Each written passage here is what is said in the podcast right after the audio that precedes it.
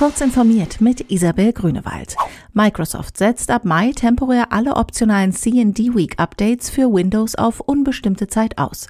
Ab diesem Zeitpunkt fokussiert sich das Unternehmen auf die Bereitstellung von sicherheitsrelevanten Updates. Damit reagiert Microsoft auf die aktuelle Corona-Krise und deren Auswirkungen auf die Kunden. Offenbar fehlen Entwickler und Tester vor Ort, um Updates für die Auslieferung vorzubereiten. Außerdem gibt es bei Kunden Engpässe, weil Administratoren und IT-Mitarbeiter damit beschäftigt sind, andere Brandherde zu löschen.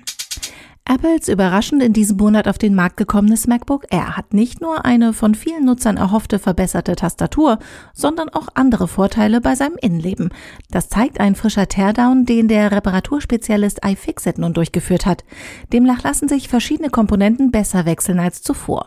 Und Apple hat das Gerät aufgrund des neuen Keyboards mit Scherenmechanik nur leicht dicker gemacht.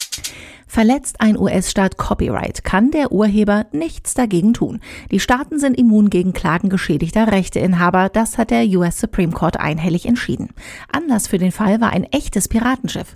1718 war die Queen Anne's Revenge des berüchtigten Piraten Blackbeard von North Carolina auf Grund gelaufen. Erst 1996 wurde sie wiedergefunden. Der Filmemacher Frederick Allen dokumentierte mehr als ein Jahrzehnt lang die Bergung des Wracks.